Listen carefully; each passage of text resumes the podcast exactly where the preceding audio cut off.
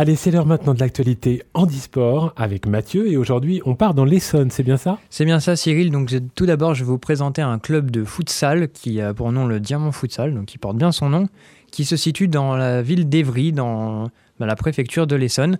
Et euh, beaucoup de joueurs considèrent ce club comme un club très familial. Donc, euh, c'est une structure qui accueille euh, une section handisport. Et beaucoup de, joueurs s'y sentent comme dans une deuxième famille pour eux. Mais je vais vous présenter l'histoire de ce club. Donc, tout d'abord, il a été créé en 2009 par la famille Foscolo. Donc, le, papa est actuellement président de ce club. Donc, ce club comporte une section valide avec trois équipes masculines. L'équipe 1 est dirigée par un des fils Foscolo, Jérôme. Et l'équipe 2 est dirigée par euh, le deuxième fils, Kevin Foscolo, du coup. L'équipe 3 est dirigée par un autre entraîneur. Il y a aussi les deux équipes féminines entraînées en partie par euh, le deuxième fils aussi, euh, Kevin Foscolo. Et l'équipe handisport. Donc on a actuellement une vingtaine de joueurs licenciés dans ce club. Et c'est aussi Jérôme Foscolo qui coach cette équipe. Donc ce club, on peut le retrouver partout. C'est un entraînement pour l'équipe handisport tous les samedis matins, hors compétition. Dès qu'on a une compétition, c'est souvent et c'est même tout le temps ça, c'est le dimanche que ça se passe. Donc pas d'entraînement le samedi, les veilles de match pour euh, ne pas épuiser les joueurs, parce que je le rappelle, c'est une section handisport. Donc on va pas non plus user les, joueurs handisport qui ont besoin de plus de récupération que des joueurs valides. Et du coup, dans cette équipe handisport, on peut compter pas mal de joueurs sous différents handicaps. On aura les, handicaps visuels, donc je suis le seul qui fait partie de ce club qui a un handicap visuel on aura euh, des classifications différentes. Moi, je suis catégorisé D5, mais on va revenir tout de suite.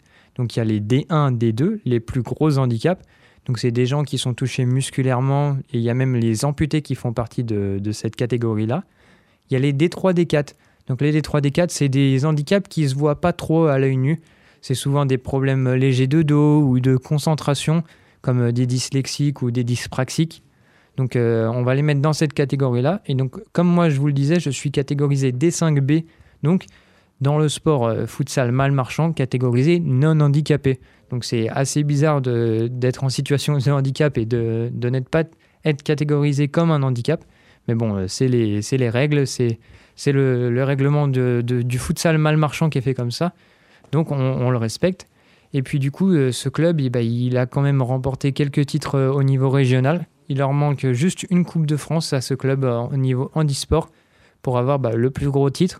Donc ce club participe du coup à la Coupe de France, qu'il n'a toujours pas gagné, au championnat d'Île-de-France et à différents matchs amicaux toute l'année. Le dernier match amical euh, en date, c'était contre Orléans à Orléans et une victoire du Diamant Futsal 1 euh, parce que on arrive à chaque fois à qualifier deux équipes pour ses participations à différents tournois. Donc écoutez, bah, le Diamant Futsal, vous pouvez la retrouver sur leur page Facebook sous le nom Diamant Futsal. Et puis nous, on serait ravis de vous accueillir à un match euh, donc, euh, dans la ville d'Evry. Les, matchs à domicile se déroulent au gymnase du lac à Évry-Courcouronne. Donc j'espère que vous viendrez nombreux au prochain match du Diamant Futsal. Vous êtes bien sur Autoradio.